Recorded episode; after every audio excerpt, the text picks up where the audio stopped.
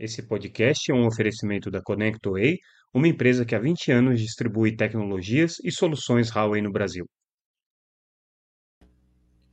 Olá pessoal, tudo bem? Aqui é Samuel Possebon, editor da Teletime. A gente está de volta com mais um Boletim Teletime, o nosso podcast diário com as principais notícias do mercado de telecomunicações.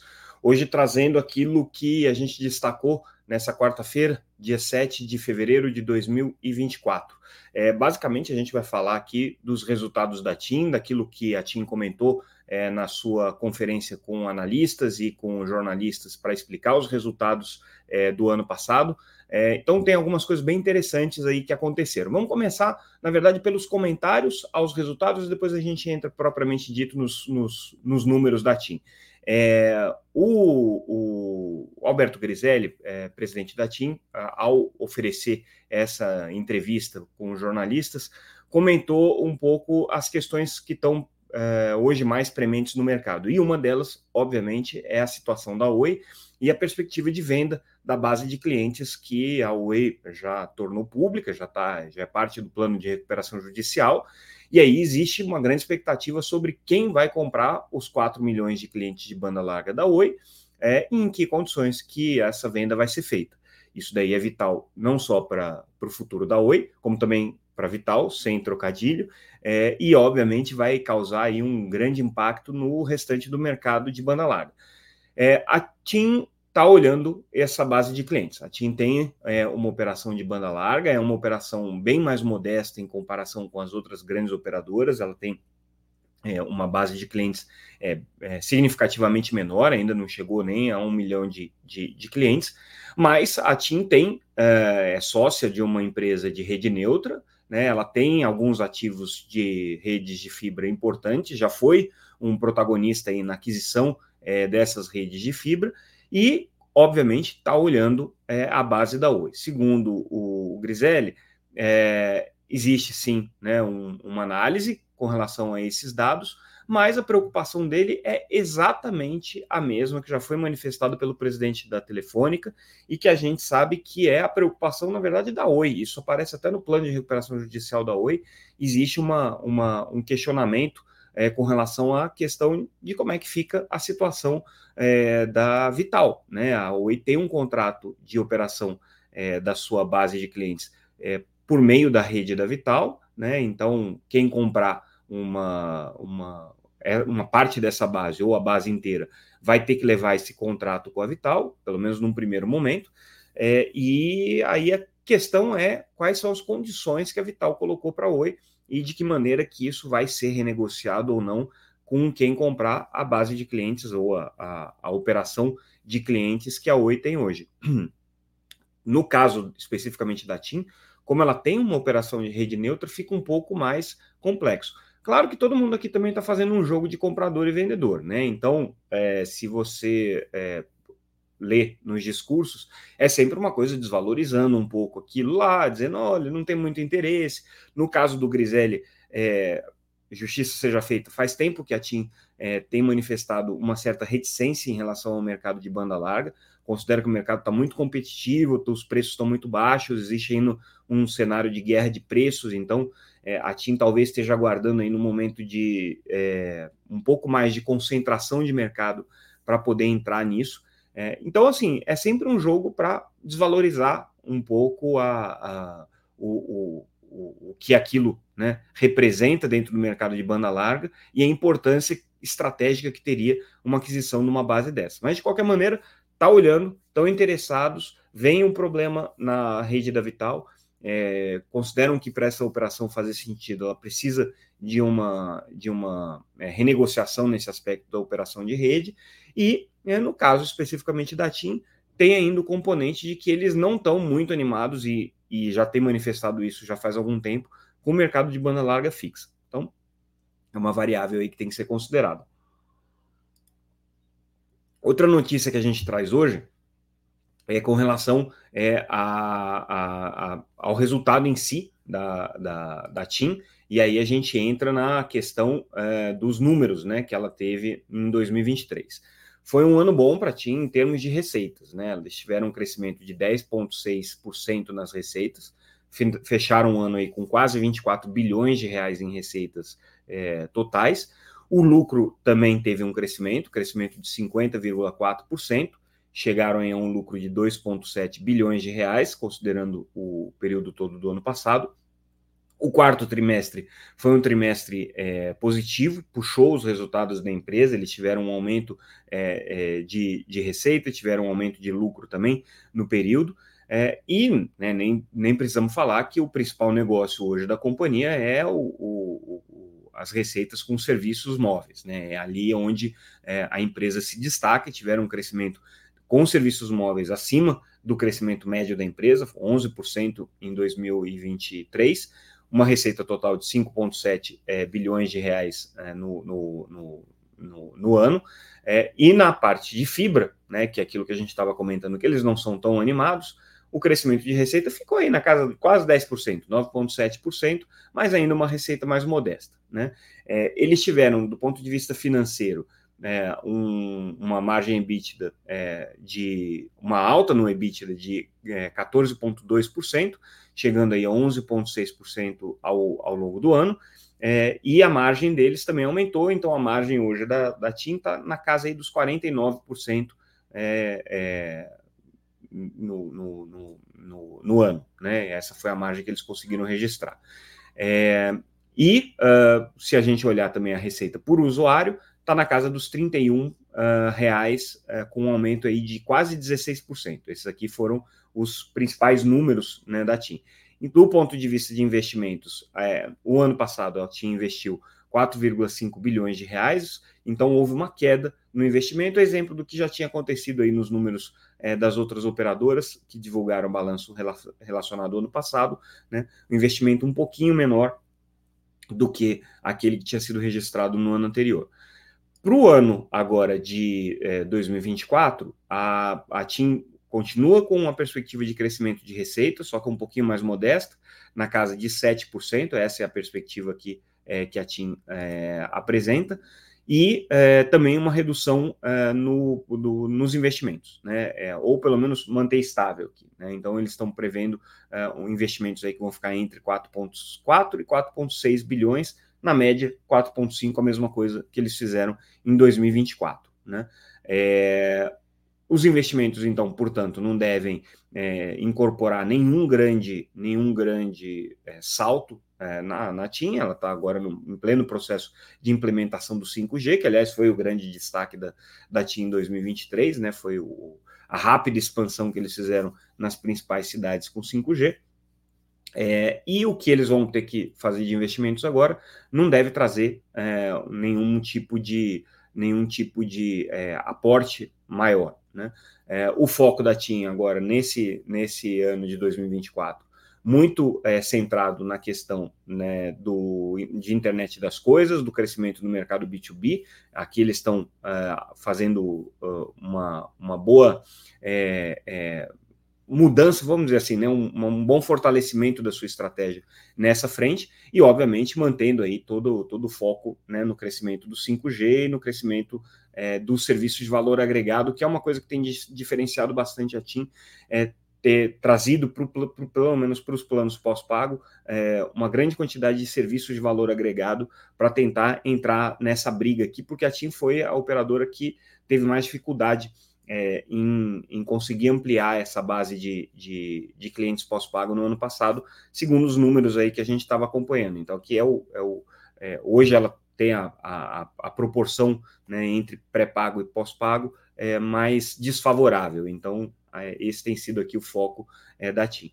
Já anunciaram que devem ter um aumento de preço, né? A expectativa da TIM é conseguir fazer um, um um reajuste aqui, pelo menos no segundo semestre, é, dos, dos planos pós-pago, então isso aqui deve, deve trazer um impacto positivo aqui para a empresa. Ela já tinha é, feito um, um, reajuste no ano passado, deve fazer mais um, né? É, e é, agora a perspectiva deles também é fazer uma mudança estratégica do ponto de vista daquilo que é, hoje tem sido o grande calcanhar de Aquiles das operadoras, que é justamente a questão né, dos é, é, serviços de valor agregado com zero rating, ou seja, segundo a perspectiva da TIM, é ir mais ou menos no mesmo caminho daquilo que a, a, a tá fazer, que a, perdão, que a Claro fez, né? Que é reduzir é, os pacotes é, de, de, de, serviços que incluem zero rate e procurar trazer esses pacotes com um custo adicional para o assinante para conseguir aumentar a receita média. Então, uh, a mesma coisa que está acontecendo com a Claro, de tirar é, o zero rating das operadoras é, de, de internet, dos serviços de internet, a TIM também deve fazer, pelo menos nos planos pós-pago, é, isso é uma coisa que é, deve acontecer nos próximos, nos próximos meses. É, a explicação é a mesma da, da Claro, né? Precisa rentabilizar, precisa trazer resultado para esses clientes pós-pago e é, o zero rate não foi um bom negócio nesse sentido. Né? Então, para você rentabilizar, é, o melhor caminho é o caminho que, segundo a TIM, né, eles já estão fazendo, que é colocar esses serviços, mas como uma estratégia de valorização do produto e não como uma estratégia é, de competição, ou seja, não é, é vem para cá e leve de graça, é vem para cá, pague mais um pouco e você vai ter esse serviço à sua disposição. Mais ou menos nessa linha aqui que vai a ti. Mudando agora de assunto, vamos falar de sucessão da Anatel. É, Tribunal de Contas da União julgou, julgou não, né, marcou o julgamento, mas adiou por mais 60 dias uma definição sobre o mandato do presidente da Anatel, Carlos Baigorre, é, a única novidade que a gente tem aqui, além dos 60 dias adicionais é, para esse assunto voltar à pauta, é que é, o ministro Jorge Rodrigues é, já deixou consignado aqui o seu voto. É, então, e esse a gente sabe que é um voto é, mantendo a, a, o prazo original que o Baigorre havia sido nomeado, né, o prazo cujo mandato iria até 2026. A polêmica toda é se o mandato dele vai até 2026, como foi é, a nomeação ainda na época do governo Bolsonaro, se vai até 2024, né, que é a interpretação da Advocacia Geral da União e dos técnicos do TCU, ou se vai até 2025, que é a interpretação é, do relator da matéria.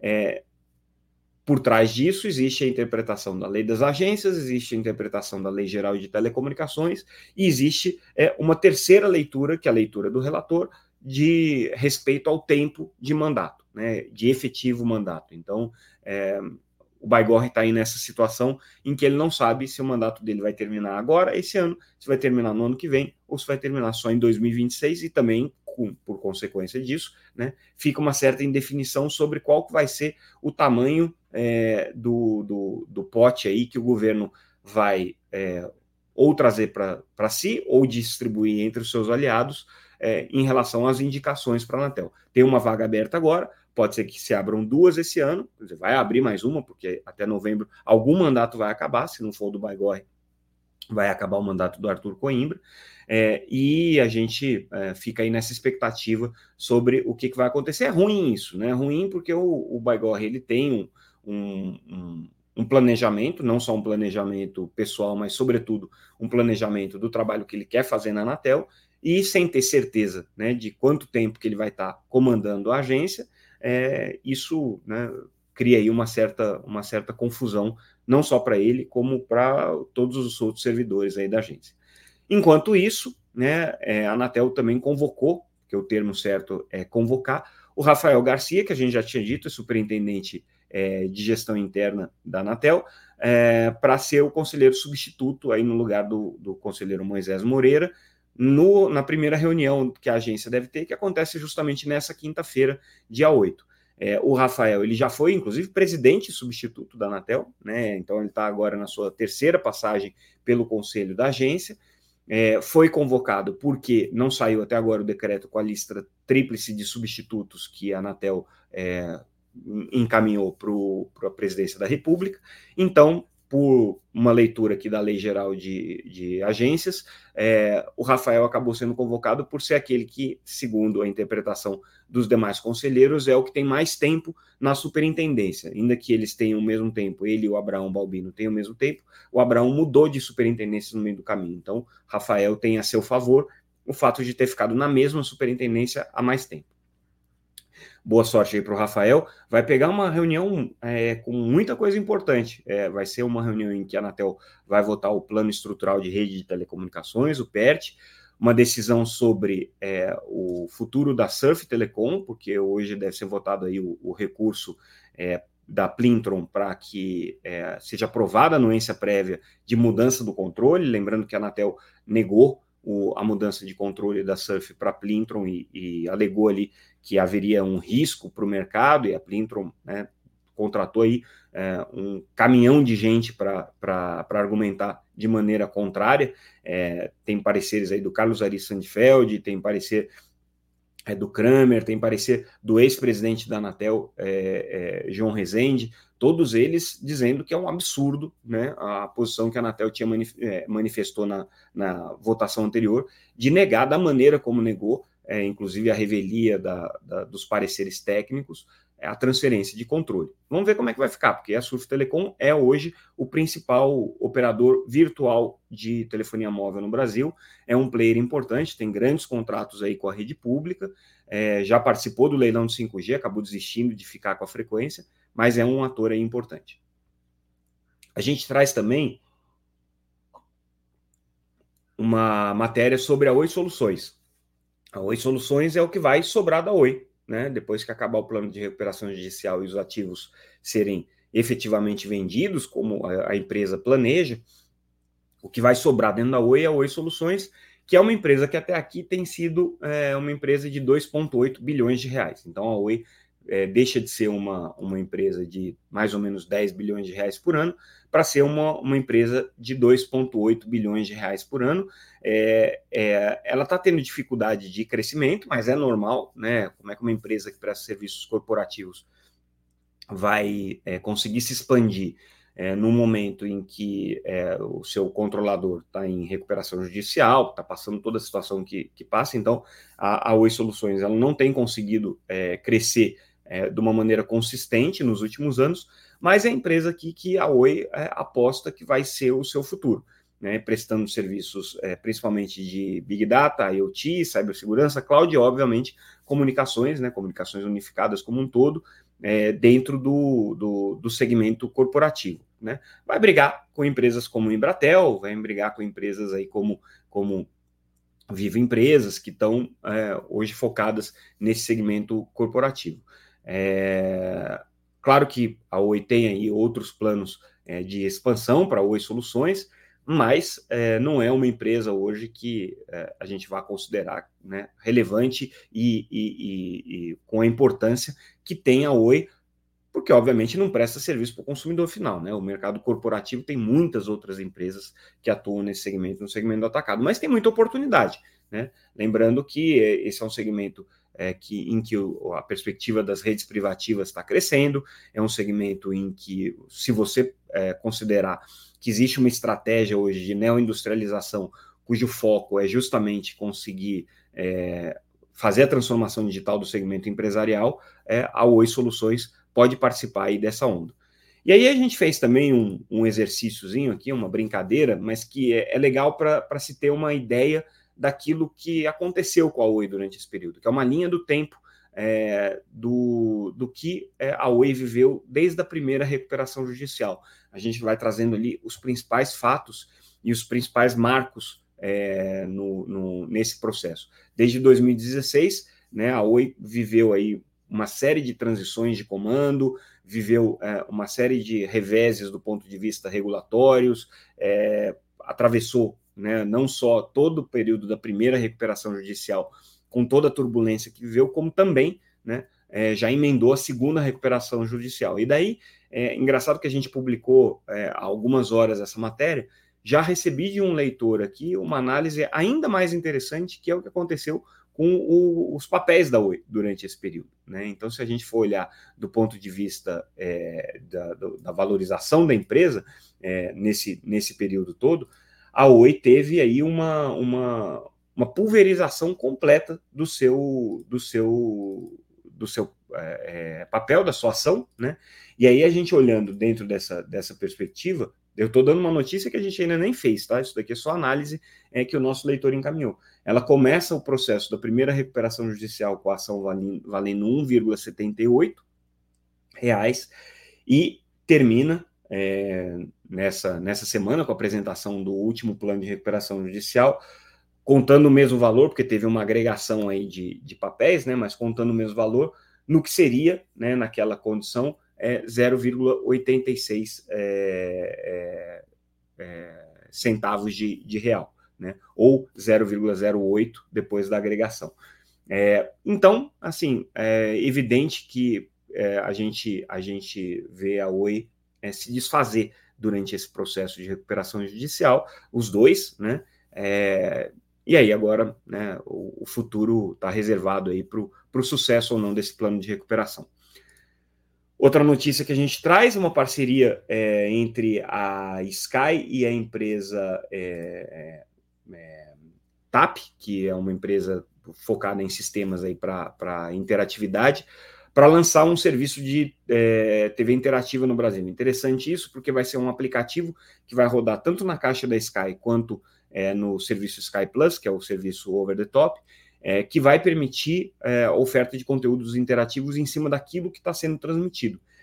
Só que vai, vai ter um ponto aqui de, de é, que a gente vai ter que observar se não vai ter nenhum conflito com os programadores, porque é, principalmente as TVs abertas, tem muita restrição quando se coloca conteúdo interativo em cima da audiência delas, né? É, a gente sabe que isso já acontece com as TVs conectadas. Não sei se no caso da Sky já existe uma negociação é, e uma parceria com os programadores para esse conteúdo interativo é, vir de maneira negociada com eles. Certamente a Sky tem uma parceria forte, sólida de muitos anos com os principais programadores, deve estar conversando sobre isso mas é, é um ponto aqui interessante desse projeto. Agora, é, a novidade é que a partir da instalação desse mini aplicativo que roda junto com o canal, é, a Sky pode ativar uma série de outros serviços, como serviços de venda, serviços de estatísticas, é, serviços de apostas, né? Tem muita coisa que pode acontecer aqui em cima é, do conteúdo à medida que esse sistema interativo rodar. E a gente fecha o nosso boletim de hoje é, trazendo a notícia da parceria entre a Padtech e a Parallel Wireless. A Parallel Wireless é uma empresa fornecedora que tem pouca atuação no Brasil, mas ela é importante é, no cenário global para desenvolver soluções de é, redes é, sustentáveis. Então, aquela tendência que a gente já tinha colocado aqui com várias, vários fornecedores apostando nessa, nessa linha de equipamentos é, sustentáveis é, para atender justamente esse nicho né, das operadoras que estão buscando esse viés é, ESG dentro das suas implementações de rede. É, essa parceria da Padtech e Parallel Wireless mira aí esse foco. Né? Eles têm um, uma, uma preocupação de desenvolver equipamentos é, para redes wireless em Open RAN, ou seja, dentro da arquitetura aberta Open RAN. A Parallel Wireless é uma das principais empresas aí fomentadoras do Open RAN no mundo. É, e aí, agora, a novidade é essa parceria entre a Padtech brasileira e é, a Parallel Wireless. E com isso a gente encerra o nosso boletim dessa quinta-feira. Ficamos por aqui. É, amanhã a gente volta com mais um boletim, com mais notícias sobre o mercado de telecomunicações. Tudo que a gente comentou aqui, vocês já sabem, está disponível lá no nosso site, www.teletime.com.br e também nas redes sociais, sempre como arroba Teletime News. É isso, pessoal. Ficamos por aqui. Amanhã a gente volta. Tchau, tchau. Rodar a vinheta aqui.